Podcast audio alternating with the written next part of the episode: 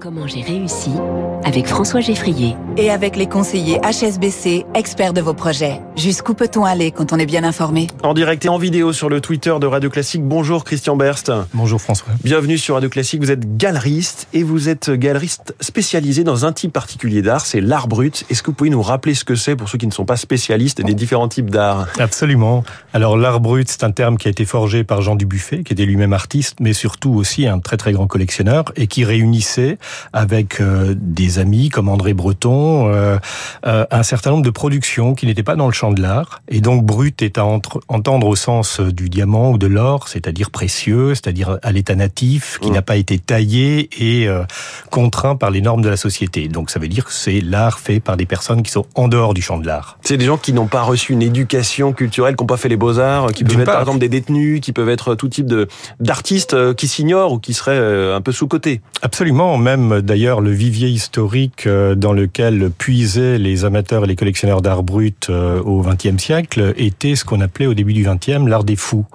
Et donc euh, des productions de schizophrènes, d'autistes, de personnalités extraordinaires, un peu hors normes et qui produisaient des œuvres absolument géniales qui ont inspiré d'ailleurs toutes des générations entières de d'artistes. Vous, vous êtes particulièrement attaché à l'œuvre d'Adolf Wolfli, c'est ça? Absolument. Parlez-nous parlez un petit peu de cet artiste. Adolf Wolfli, euh, breton, euh, disait de lui que c'était l'un des quatre plus grands artistes du XXe siècle et je suis devenu un peu galeriste euh, à cause ou grâce à lui, puisque quand j'ai découvert son existence, c'était un aliéné qui était dans un asile suisse au début du XXe siècle et qui avait été garçon vaché de profession et n'avait jamais dessiné le, le, le, quoi que ce soit. Mmh. Et à partir du moment où il a été interné, il s'est mis à produire sans fin des milliers de dessins, de textes, etc. C'était un flot ininterrompu de dessins et d'œuvres absolument géniales. Et j'étais frappé du fait que il ne figurait nulle part dans mes encyclopédies sur l'art. Et euh,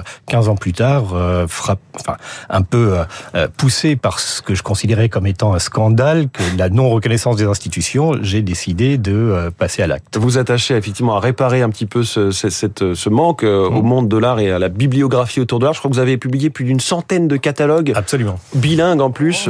Rien que sur l'art brut. Euh, rien que sur l'art brut et en faisant appel, et ça c'est la particularité, c'est-à-dire pour essayer d'ouvrir le champ et effectivement de, de, gagner à cette cause de plus en plus de personnalités du monde de l'art, demander à des autorités, des historiens de l'art et des intellectuels qui ne viennent pas de ce qui ne sont pas des spécialistes d'écrire les textes. Mmh. Vous-même, au départ, vous n'avez pas du tout un parcours, euh, vous n'étiez pas destiné à devenir galeriste Absolument pas, non, puisque j'ai d'abord j'ai un parcours, on va typique, euh, c'est-à-dire typiquement atypique d'autodidacte.